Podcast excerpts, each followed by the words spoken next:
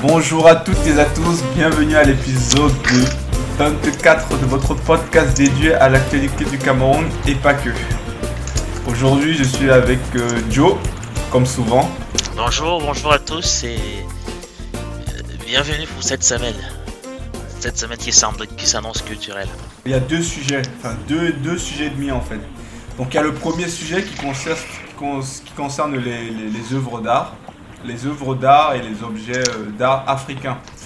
Et notamment ceux qui sont détenus par, euh, par les puissances occidentales et tout.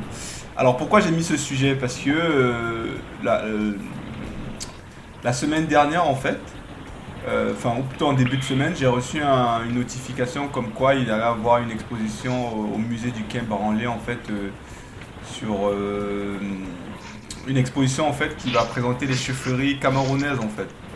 Donc ça c'est la première chose. Et deux jours après, en zappant la télé, je suis tombé sur un reportage d'Arte qui parlait des œuvres africaines en fait qui sont détenues par, euh, par les pays européens, les pays colonisateurs en fait qui ont obtenu ces œuvres d'art durant la colonisation. Je ne sais pas s'il y avait un rapport euh, entre les deux, mais je pense que euh, oui. Donc du coup je me suis dit ah c'est intéressant, on va peut-être parler de ça.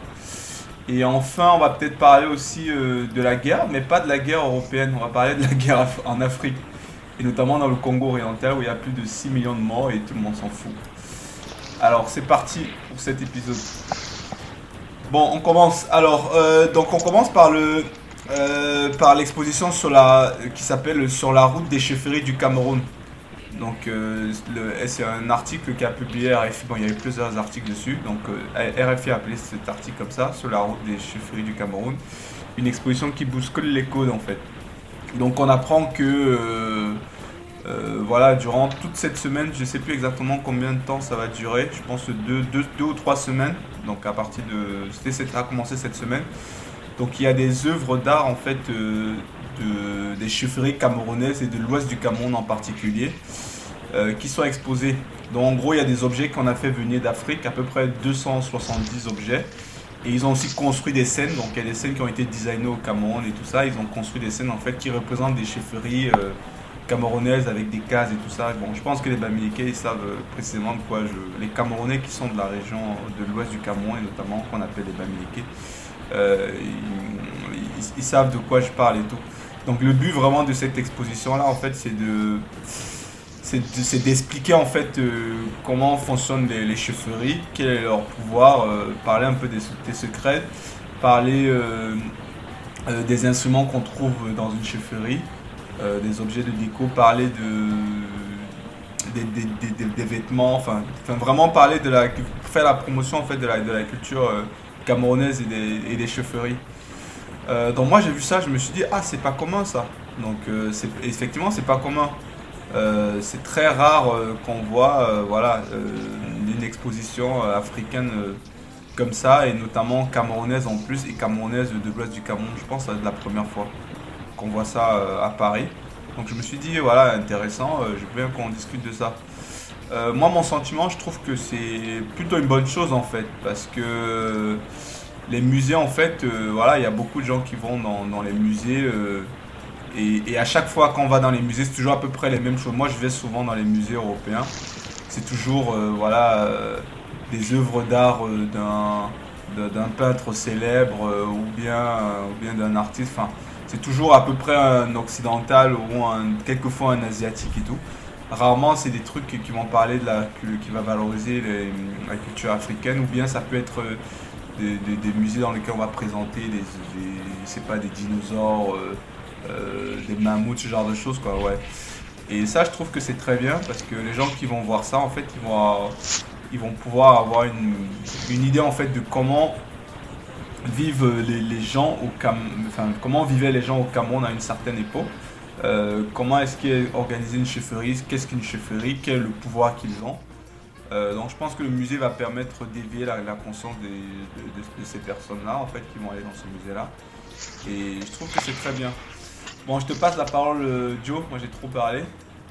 C'est quoi ton sentiment? Qu'est-ce que tu en penses? Ben, je trouve que c'est... Bah oui, je trouve que c'est bien, c'est... La route des chefferies, ça fait longtemps que j'en entends parler. C'est bien parce que ça présente un petit peu le continent. Ça présente nos chefferies, les objets du quotidien de nos chefferies, comment ça fonctionne. Et ce qui est surtout intéressant, c'est que voilà, c'est la population cible. La population cible n'est pas que les Européens parce qu'ils ils vont s'intéresser au tableau, ils vont s'intéresser aux masques. Mais là, franchement, la population cible, c'est vraiment la diaspora africaine qui devrait s'imprégner des de C'est ce qui, c'est les personnes qui ciblent. Mais est-ce que les, par exemple, tu connais beaucoup de gens de la diaspora qui vont dans les, dans les musées? J'ai dit, c'est aussi, non, peut-être ils vont, ils, n'y vont pas parce qu'ils trouvent pas leur intérêt aussi. Ouais, c'est ça, peut-être. Ils n'y vont pas parce qu'ils trouvent pas leur intérêt. Donc, euh, je me dis si, si voilà, s'il y a quelque chose qui les connecte, qui leur parle, qui leur envoie à leur propre source, ça pourrait inciter. C'est pour ça justement qu'ils sont la cible de cette exposition. Il y a pas mal d'enfants qui sont nés ici, qui entendent parler des chefferies, qui savent pas c'est quoi. Il y a pas mal de, personnes qui sont venues ici ayant toujours étudié à Yaoundé. Je prendrai le cas d'Hervé Gaël, ayant toujours étudié à Yaoundé, qui, qui n'était pas connecté à ces réalités, qui découvre, euh, qui découvre, qui découvre un petit peu c'est quoi. Donc c'est super intéressant, c'est bien pour nous, ça nous intéresse nous, c'est bien pour que nous y allons voir comment ça se passe dans nos chefferies. C'est aussi intéressant parce que c'est pas une exposition sur le passé. C'est une exposition sur les objets du quotidien des chefferies, des réalités qui existent aujourd'hui. Donc, euh, on peut les voir ici et, avoir l'envie d'aller voir comment ça se passe réellement sur place et voir ce qui se passe sur place. On peut faire très très vite la connexion. C'est ce que j'allais, c'est sur quoi j'allais rebondir en fait, parce que là c'est vraiment une vitrine incroyable et une promotion incroyable pour le Cameroun et l'Ouest du Cameroun. Je suis presque certain que voilà, les gens qui vont voir ça, les, le petit enfant qui va voir ça ou bien les parents qui vont voir ça, euh, même pas forcément de la diaspora ou n'importe qui, euh, du Cameroun, les Européens et tout ça, euh, il y en a qui vont vouloir aller sur place, voir concrètement comment ça se passe et tout ça. Et ça, c'est le Cameroun qui va, qui va être gagnant. Donc moi, je trouve que c'est, c'est vraiment une très bonne chose en fait. Et c'est ça en fait le but d'un, musée en fait. Le musée vraiment, c'est de susciter l'intérêt.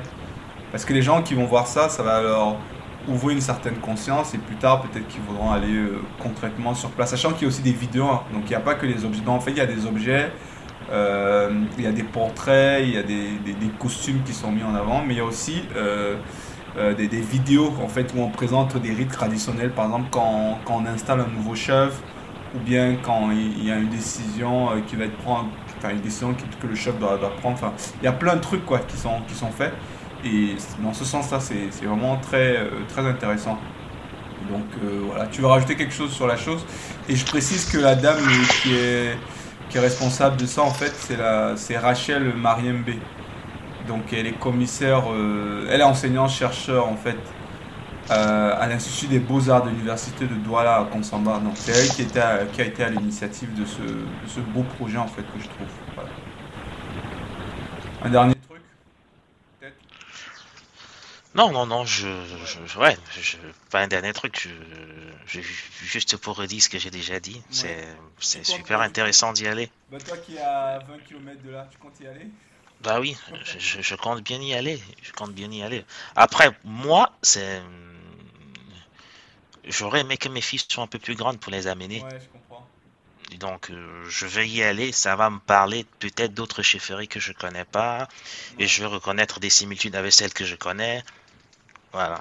Je vais aller plus avec, avec un œil un peu plus averti que des autres, mais je vais y aller, ça me parle. Et je trouve que vraiment, ça peut être un, quelque chose euh, qui va inciter d'autres cultures, d'autres peuples africains à, à, à, faire ce genre d'exposition, en fait. Voilà. Euh, il est inadmissible qu'on soit le continent le plus culturel et qu'on soit le moins vendu. Ben, Quand je prends l'exemple ici en France, on a, on a la maison de l'Amérique latine, on a la maison du monde arabe, mais on n'a rien qui parle de l'Afrique noire. Ouais. On laisse toujours les autres parler pour nous, mais ça c'est un bon début. Voilà. C'est un bon début, oui. C'est pour ça qu'il faut encourager. Alors, toujours euh, dans, dans toujours sur, sur, sur cet aspect-là, œuvre d'art, euh, culture et tout ça. Donc, euh, du coup, dans cette exposition-là, en lisant en fait l'article, on apprend que voilà, parmi les objets qui sont exposés dans cette exposition-là, il n'y a pas que des objets qui viennent, euh, qui, viennent du Cameroun et d'Afrique, etc. Il y a quelques objets, donc euh, à peu près 200, euh, presque 200 à 300 objets en fait, que le musée, dont c'est des objets africains en fait, mais qui appartiennent au musée du Quai Branly, donc qui appartient à l'État français, qu'ils ont bien voulu prêter pour l'occasion. Et là, du coup, ça fait écho au reportage que j'ai vu quand je parlais sur Arte et tout ça. J'ai pas tout vu en fait, parce que le reportage était très long, je, vais sans doute le revoir quand j'aurai le temps. En fait, euh, ce reportage-là, en fait, euh, il voulait, il, montrait comment, en fait, euh, des objets très importants, comment est-ce que pendant la colonisation, les, hormis le pillage des ressources qu'on connaît déjà et tout ça, donc voilà, du sous-sol, du bois et tout ça, qu'il y a eu un pillage culturel de l'Afrique qui a été fait par les puissances occidentales là.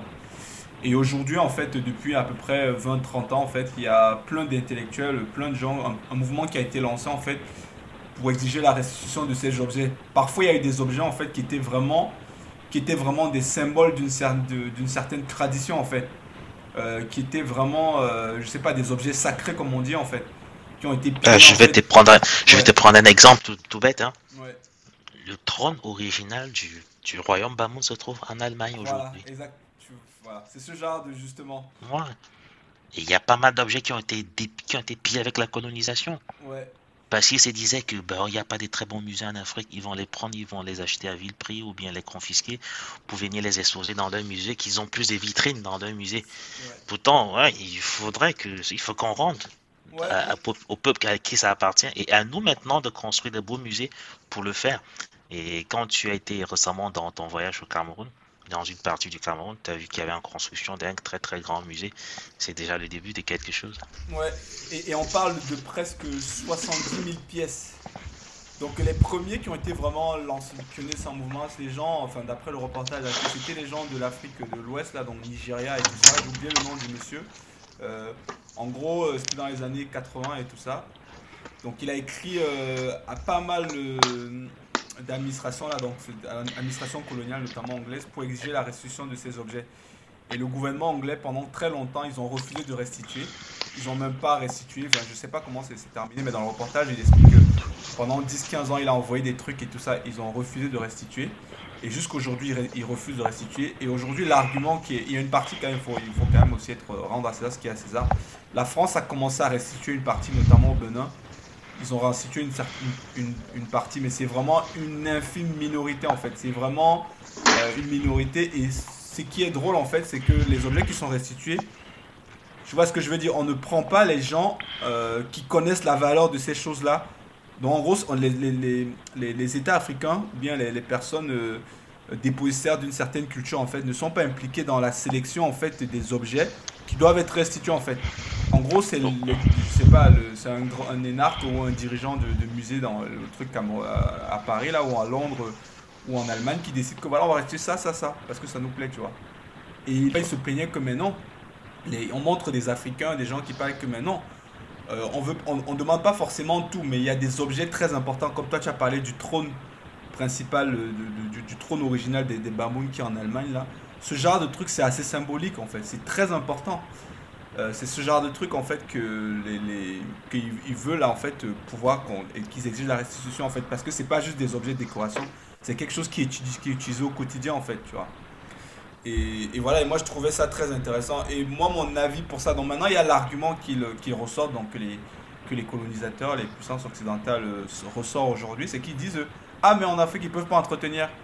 Ils disent que la culture euh, c'est ça n'appartient à personne en fait. Que la culture c'est pour le monde en fait. Euh, donc euh, du coup, euh, nous, ils disent en fait que voilà, c'est l'argument pour garder. Ils disent que nous on garde ça parce qu'on protège la culture, on, protège quelque chose qui n'appartient pas. En gros, ils disent que la culture, ces objets en fait n'appartiennent les objets. et pourtant, et pourtant quand tu, quand, tu, quand, tu, vois un tableau de Picasso, on recherche bien la famille des Picasso pour, pour qu'ils puissent authentifier, qu'ils puissent montrer. Pourquoi, pourquoi, pourquoi la culture serait subitement, deviendrait subitement universel, c'est un non-argument parce que c'est un non-argument parce qu'ils ont pris ça quelque part et, ça, et, quand ils l'ont pris quelque part, ça faisait des années, des, des, siècles et des siècles pour certains que ça existait. Donc c'était entretenu. Moi je partage ce, ce, point de vue-là. Euh, par contre, il y a un autre argument qui disent, voilà, ils disent en Afrique qu'il n'y a pas assez de musées, il n'y a pas les moyens de conservation, ça, de, de, de conservation. Sachant que euh, l'entretien d'un musée en Europe, en Angleterre, tout ça, c'est des millions d'euros de budget chaque année en fait qui sont, qui sont mis en place pour, enfin, pour entretenir, euh, pour construire des salles bien sécurisées avec la bonne température, euh, tout ce qui vaut avec l'entretien. Donc ils disent qu'on n'a pas les moyens pour ça. Et, et, ces musées en Europe et en, et en, et en Angleterre, en Europe et aux États-Unis, oui, ils, ils, produisent de la richesse. Ils produisent de la richesse, bien sûr. Qui les font, qui les font, qui, qui font, qui s'entretiennent. Si vous dépouillez, si vous dépouillez un continent de ses richesses, bah, et vous, vous, dites, vous leur dites qu'ils n'ont pas les moyens d'entretenir cette richesse, mais ils n'ont plus ces richesses-là. Il faut leur donner. C'est quand, quand on va construire des musées en Afrique qui, seront, qui vont rapporter des touristes, des touristes qui vont faire vivre le musée, qu'on pourra entretenir des musées. Donc on pourra, sans, sans objet de valeur, on peut pas, on peut pas entretenir un musée. Il y aura deux, trois objets qui vont attirer les gens pour qu'ils viennent découvrir d'autres objets derrière. je suis d'accord. Et, et, du coup, justement aussi, donc, euh, toujours dans cette même mouvance-là, en fait, euh, dans le reportage que j'ai vu sur, dans, sur Arte et tout ça, euh, il y a des il y, a, des hauts fonctionnaires, des gens qui ont été au pouvoir dans les années 80-70, après la décolonisation. Euh, à, l'argument sur le où on dit que voilà il n'y a pas assez de musées en Afrique que, les Africains ne s'approprient pas trop de la culture les Africains s'en foutent de la culture et les gens ils répondent à ça que ils disent en fait que mais pourquoi est-ce qu'aujourd'hui en Afrique il n'y a pas assez de musées pourquoi est-ce que c'est pas développé? Pourquoi est-ce que par exemple le sport est plus mis en avant que la culture ou bien et tout ça? Et le gars il t'explique en fait que c'était des pressions que mettait le FMI. Le FMI disait à l'époque, euh, ce qui est plus important c'est le développement du pays. Euh, voilà, il faut avoir des routes, il faut avoir euh, des ponts. À la limite, vous pouvez faire du sport, mais la culture, oh non, surtout pas pour les. Vous êtes, vous êtes trop jeune en fait pour la culture en fait. La culture, c'est quand vous avez déjà développé les routes, quand vous avez déjà l'eau potable et tout ça. Donc c'est comme c'est ce que les, les, les, dirigeants là, ils expliquaient en fait que du coup, euh, quand ils voulaient développer cet, aspect, cet aspect, en fait, le FMI mettait les bâtons sur les roues. Dans les bailleurs de fonds, on disait, mais non, on refuse, on finance pas ça. Vous devez plutôt faire ça. Et ils disent au petit à petit, c'est comme ça, en fait, que l'Afrique aujourd'hui s'est retrouvée, euh, a, pris du retard sur ce plan-là, en fait. Donc l'argument comme quoi les Africains, ils s'en foutent de la culture, euh, ils sont pas intéressés par les musées, en fait, ça, part de là, en fait, tu vois. Il, il expliquait, en fait, pour ça. Et, je disais, ouais, mais c'est totalement, totalement vrai en fait. Et, c'est pas, et, cet argument qu'on n'est pas intéressé par la culture, ça c'est totalement faux. Moi, et moi, je me souviens, euh, quand tu as 3-4 ans, en fait, c'est pas inscrit dans tes gènes que tu préfères aller tel truc, tel truc. Non, c'est pas vrai. C'est si tu as des musées, moi je me souviens quand on allait souvent au centre culturel français, quand j'étais tout petit avec mon grand-père, parce qu'il y avait des expositions et moi j'aimais bien. Et, bon, et voilà quoi. Donc c'est juste pour dire que cet argument comme quoi euh, on n'a pas les moyens et tout ça. Euh, voilà, il y, a des, choses qui se sont. Enfin, il y a des actions qui ont fait que on n'a peut-être pas développé euh, les, musées. Et comme tu as expliqué, si on n'a pas les objets à exposer, qu'est-ce qu'on va mettre dans les musées en fait? Voilà. Euh, ouais, donc toi tu penses que. Bon, qu'est-ce qu'il faut faire aujourd'hui? Je pense que si tu es. il faut commencer par faire un vrai inventaire. Un inventaire, ouais. du, bien, du, du, patrimoine culturel africain qui a été estropié. Ouais. Et maintenant, voilà, que les Africains prennent aussi sur eux de construire des musées, de construire des environnements euh, et de, multiplier des expositions. Ouais. De multiplier des expositions. C'est comme ça qu'on pourra euh, reconnecter l'Africain qui, est qui est très culturel à sa culture. Parlons d'un petit truc que tu as, que as dit là. Donc, tu as dit que par exemple, que le trône euh, originel des Bamoun est en Allemagne et tout ça. Ouais comment est-ce que c'est vu dans la. Toi qui connais un peu bien. Ah, c'est, c'est, très, mal, très mal vu. Parce que ce qu'on, qu'on utilise aujourd'hui, c'est, ce n'est qu'une réplique. Ouais. Mais c'est assez mal vu. Les Baroun veulent le retour de leur trône. Et il y a des demandes qui ont été faites, par exemple, par le... Il y a des demandes qui ont été faites au musée de Berlin. Ouais.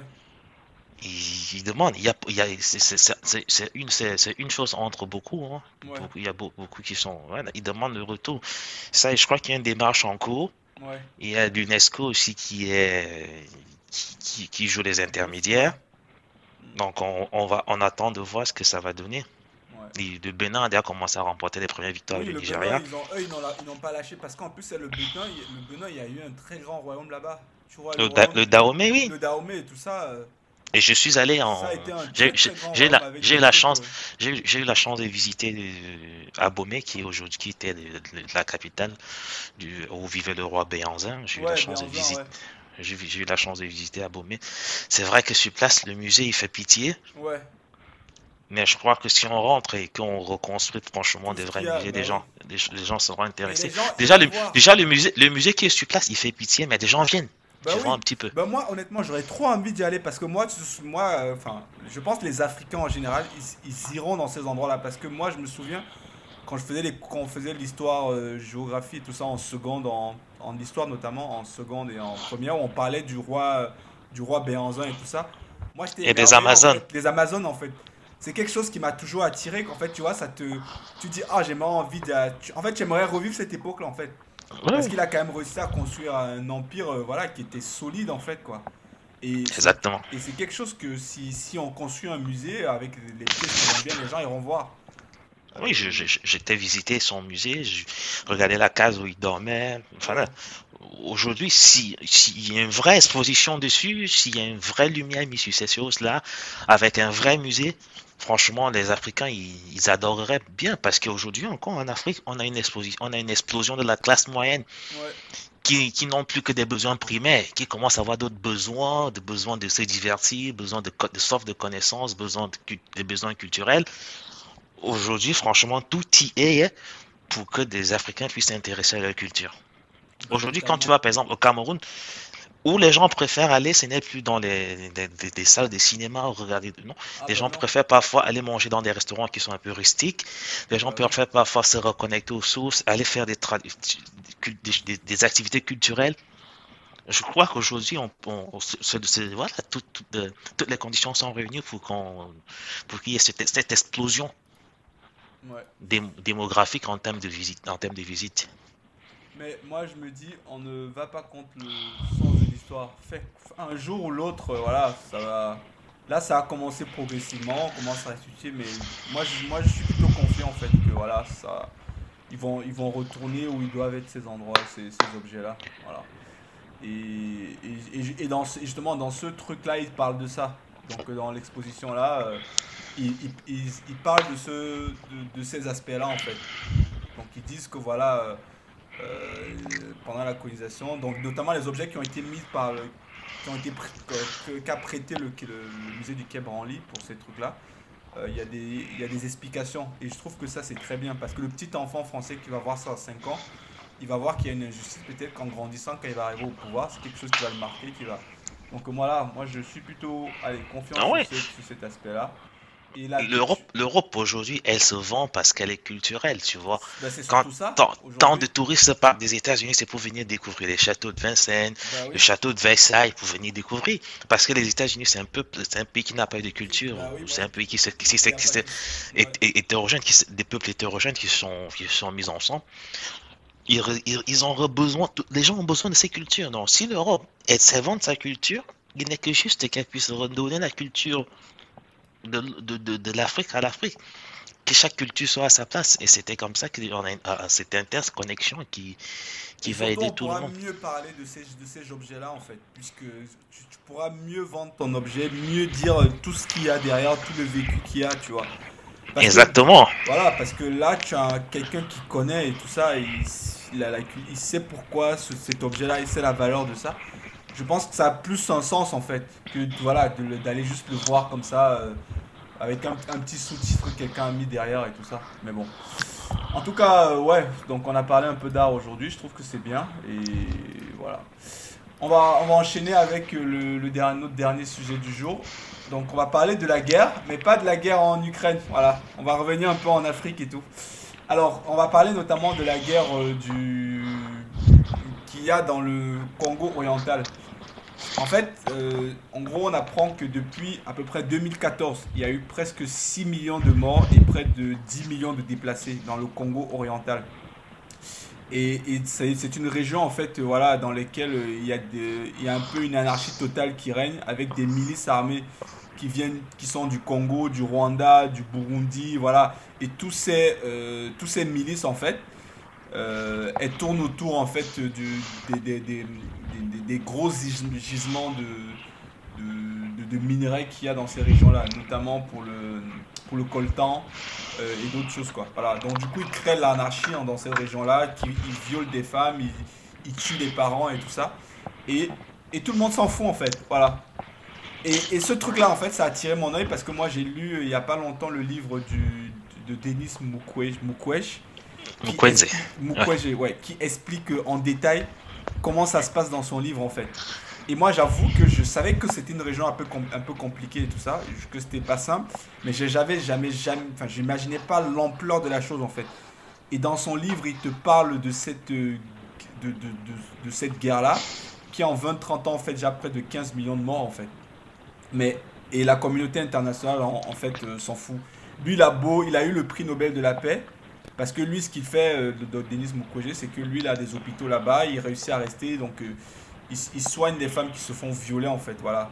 Ouais, on l'appelle de, on l'appelle quoi, le, mécanicien des corps. Voilà, donc lui, c'est le gynécologue. Dans son livre, tout ça, il parle de ça et il te dit comment est-ce que le pouvoir congolais en fait est démuni parce que elles sont financées par ces milices et, que ce chaos semble arranger en fait euh, des gens qui ont la main sur euh, les ressources minières en fait notamment. Je vais pas le citer mais forcément que les occidentaux ça les arrange bien d'acheter le, le, coltan pour les smartphones moins cher pareil pour les minéraux en fait. Peut-être que s'il y a une organisation euh, les, prix vont forcément augmenter ça serait pas ça n'arrangera pas tout le monde donc moi ma question c'est voilà est-ce que donc j'ai posé en fait dans le dans le, truc que je t'ai envoyé pour la préparation c'est est-ce que la vie euh, des noirs en fait n'a pas de valeur en fait? Parce qu'en Ukraine on est à quoi combien de morts? C'est vrai que voilà on va pas en, Ukraine on n'a pas encore atteint euh, le million de morts. J'espère qu'on n'atteindra pas. Mais il faut voir comment est-ce que voilà euh, comment dire la, la déferlance de comment, comment, on en parle? Les médias en, parlent. Et pas que européens, parce que même en Afrique on en parle et tout, voilà. Et pourtant. Euh, c'est le, le, soft power. Voilà. Toi, tu en penses quoi de. Toi, c'est quoi ton sentiment par rapport à tout ça? Ah, Je dis, il faudrait que nous, Africains, commence déjà à en, parler, en parler, en parler, en parler, parce que dans le monde, il y, a, il, y a le, il y a le pouvoir médiatique qui est franchement un très très grand pouvoir, qui est qu'on appelle généralement le soft power si nous n'en parlons pas, les autres, ça les intéresse que ça ne se, sache pas parce qu'ils ont, ils, ils, tirent un gros profit. Même si on n'en parle de la guerre en Ukraine aujourd'hui, ça parce que ça frappe le français, ça frappe l'européen à son porte-monnaie. Mais le problème, c'est que là-bas, tu vois, euh, un journaliste peut pas se lever et commencer à parler parce que, tu sais, il y a des. Denis Mukwege, j'en parle dans son livre, en fait. Des il y a, un gros, il y a, un gros facteur de corruption. Il y a souvent, il y a, il y a quelqu'un qui disait tout il y a intérêt à ce que le Congo reste ingouvernable. Parce que le Congo, c'est un géant au payant. C'est un géant. Le jour où le Congo se réveille, il n'y aura aucun pays pour suivre le Congo. Le Congo sera. Parce que c'est le seul pays qui a tous les minères, toutes les richesses dans son sous-sol. C'est le pays le plus riche en sous-sol. Mais il y a intérêt à ce qu'il ne soit pas gouvernable. Quand tu vois que le Rwanda, un petit, un petit voisin à côté, tient tête au Congo, qui est un gros tu, comprends bien que le bah, Rwanda est financé pour, pour, déstabiliser. Dans, son livre là justement, Denis Mukwege, il, il s'entend pas bien avec euh, avec euh, il s'appelle comment là, le président Kagame. avec Kagame parce que lui il accuse, il ne se cache pas dans son livre, il accuse euh, le gouvernement rwandais d'envoyer des milices pour déstabiliser ben. la région, en fait, pour piller aussi, du coup, pour en profiter, pour prendre des. Bien sûr. le, le, Rwanda vit de sa position stratégique sur le Congo tout, les, tout l'intérêt quand tu vois la France et les États-Unis, tu vois la, francophonie et le Commonwealth qui se battent pour que le, Rwanda les intègre. C'est facile, le Rwanda est en position stratégique sur le Congo. Et pour déstabiliser le Congo, on, tient, on, on, a, on, a, un Rwanda fort qui va déstabiliser le Congo. On va montrer le Rwanda, un, Rwanda un exemple de, de développement, mais on on, on, montre pas ce qui est caché derrière ce développement-là. Justement, et, et, Denis Mukwege en fait explique que les problèmes qu'il y a dans le Congo oriental, tu sais d'où ça part? Ça part des, de, des problèmes entre les Tutsis et les, les, Hutus. et, tout ça.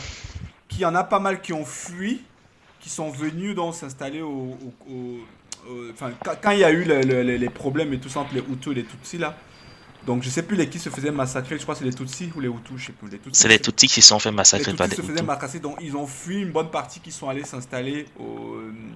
Ils sont allés s'installer dans le Congo oriental et tout ça. Ils ont été pourchassés par, des, par, des, par, les, par les Tutsis dans, ces, dans là-bas. Et après, quand le rapport de force s'est inversé, tu vois, il y en a, donc quand les... Les, les Tutsis sont passés au pouvoir. Les Tutsis sont passés au pouvoir, ça s'est inversé ils ont aussi commencé, pareil, aussi à massacrer, à créer leur milice. Entre-temps, comme ils étaient dans les endroits où il y avait beaucoup, ils, ont, ils sont arrivés là, ils sont arrivés, ils sont arrivés dans un endroit où il y avait beaucoup de minerais, beaucoup de trucs. ils ont organisé dans leur, leur milice et tout ça. Et il paraît donc qu'il y a des.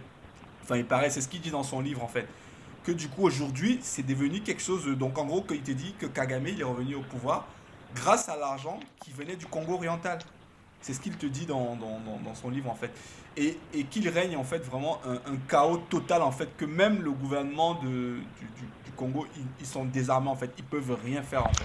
Non, le, et, le et... Congo est vaste et ingouvernable. Quand tu ouais. entends que tu vas dans le, Katanga, qui est, qui, ouais. tu as des, des, des, très grosses mines, tu vas dans l'Ituri, qui se trouve dans le Congo oriental, tu vois tous ces, sont, tu vois le Nord Kivu, tu vois tous ces, tous ces, tous ces terres. Oh, comment des gens meurent dans ces, dans, comment ouais. des gens meurent, des gens dans l'indifférence totale. Parce dans l'indifférence totale. Aujourd'hui, il y a viol, massacre, on ouais. a des milices qui sont armées à tout va. Et, et Mais qu'est-ce qui, qui, qui, arme ces milices? Et ils prennent des petits enfants, tu vois, ils prennent des petits oui, enfants. les enfants soldats. Les enfants soldats. Et tu sais la récompense des enfants soldats? Leur non. récompense, c'est de fumer le, le, le champ, boire de l'alcool et aller violer les dames en fait. Non, oui, mais, et le... tu sais comment, tu sais comment, tu sais comment, tu sais comment ils forment les enfants soldats? Quand ils arrivent, les enfants soldats, on te prend, enfant soldat, on t'oblige à tuer tes parents. Tes parents, ouais. Et ouais, une ouais. fois que tu as tué tes parents, tu n'as plus peur de rien. Bah oui, voilà. Et, et, et, et, ça me. Enfin, moi j'ai lu son livre, je t'ai dit, j'étais vraiment mal quand j'ai lu son livre en fait. Je n'imaginais pas que c'était comme ça. Et lui, là, il, il, a, il a risqué la mort euh, une dizaine, une vingtaine, une trentaine de fois, mais il est toujours là, en fait, sur place et tout ça. Ah oui euh, parce, Bon, il est quand même maintenant aujourd'hui un peu protégé parce qu'il a été prix Nobel de la paix, voilà. Bon, mais bon. Mais avant, ah, il, fait, il, a, il a, a un travail merveilleux. Hein. Il fait un bah, travail oui. merveilleux. Quand tu, tu lis son livre, en fait, tu es fier quelque part d'être africain, quoi. Moi, j'ai lu ouais. son livre et tout ce qu'il a fait. J'ai dit, ouais, je suis quand même fier de voir qu'il y a des, il y a, il y a des hommes comme ça, en fait. Et, et, voilà, et bon, pour ce conflit-là, en fait, du coup, est-ce que le coltan, bah, c'est clair, hein, le coltan, en fait, ça vaut plus que les millions de morts, là Aujourd'hui, ah bah. le, le, le, coltan, je précise, c'est le. C'est qu'il faut il faut sensibiliser le maximum de personnes. Ouais. Pour qu'ils sachent que lorsque tu tiens un téléphone portable entre tes mains, tu as du sang. Ouais. Mais les gens ne veulent pas voir ça. Non, les gens ne les, les gens, veulent pas voir ça ils, ils veulent pas voir ça. Parce qu'aujourd'hui, voilà, c'est. On te dit 80% des réserves mondiales sont là-bas. 80%, t'imagines? Rien que pour ces minéraux là. Juste pour le coltan. 80%. Juste pour ces minéraux là. Comme je suis même sûr que c'est même beaucoup plus que ça. Ah oui. Parce que vu que c'est des petites zones où les gens sont là, je suis même sûr que c'est beaucoup plus que ça. Et, et ah il oui. faut voir dans quelles conditions, en fait, les conditions artisanales dans lesquelles c'est récolté. Va, et va voir les populations qui vivent là-bas, ils ne sont même pas développées.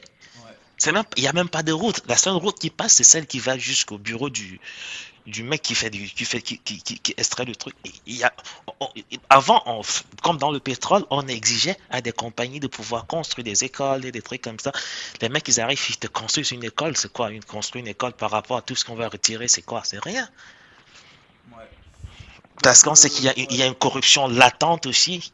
aussi, aussi on peut accuser l'Occident, hein, mais il faut aussi parler de la complicité des nôtres. Hein. Ah bah forcément, forcément. Il faut passer de la complicité des nôtres. De là, tout part toujours, oui. tout part toujours de là. Quand, quand, tu, quand tu viens t'installer et que tu t'enrichis sur tout le reste, sur, tout, sur le son de tes frères, ouais. voilà.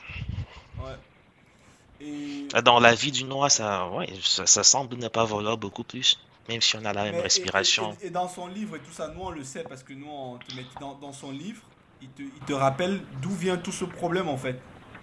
En fait, tout ça part du Congo belge. C'est les Belges qui sont venus quand ils ont fait leurs frontières et tout ça. Euh, tout est parti de là parce qu'il t'explique que pendant très longtemps, ces régions-là, euh, ces endroits-là, c'était des endroits où il y avait des qui vivaient sans problème en fait quoi. Il y avait, il y avait des, des traditions, il y avait des rois qui étaient respectés et tout ça ils te disent que quand, le, quand les, les, les Congos, quand, quand, quand les, les, les, Belges sont arrivés au pouvoir, ils ont humilié les rois et tout ça. Le roi, on te bastonne, on te met nu devant ton peuple et tout ça. Voilà, ça a cassé en fait, euh, comment dire, mentalement, il s'est passé quelque chose à partir de, de, de ce moment-là en fait. Quand les rois ont été déportés, ont été chassés et tout ça. Et voilà, c'est créé ces problèmes-là aujourd'hui en fait, aujourd'hui. Et, et, voilà, et je sais même pas comment on peut s'en sortir de ça. Je sais même pas. Euh, si on va arriver un jour à s'en sortir. J'espère hein, ah. que ces endroits-là vont, vont, vont, se développer, qu'il y aura moins de morts et tout ça. Et ça fait tellement mal en fait, tu vois. Tu ah si, euh... si, si, si. Si, si, si. Quand, t'as, as ce même problème là quand tu arrives au Cameroun. Quand tu vois des endroits où la colonisation a, franchement tué la culture, tu sens une forme de, de voilà, tu, sens une forme de rébellion latente. Et quand tu arrives dans les endroits où la colonisation n'a pas pu tuer la culture, il y a un respect du, de, la, de, la, de la chefferie traditionnelle et un certain développement de l'humain. Ça, je. Voilà. Peut-être je me trompe, mais bon. Non, moi je pense que je ne te trompe pas. Mais bon, écoute. Bon, on va s'arrêter là pour aujourd'hui. On espère que toi qui nous écoutes et tout, tu vas être sensibilisé à ce qui se passe au Congo oriental. Euh, à ce qui se passe avec nos musées et tout ça. Et peut-être qu'un jour tu auras le pouvoir de, faire changer les choses. On va s'arrêter là-dessus aujourd'hui. Merci beaucoup HK et à bientôt.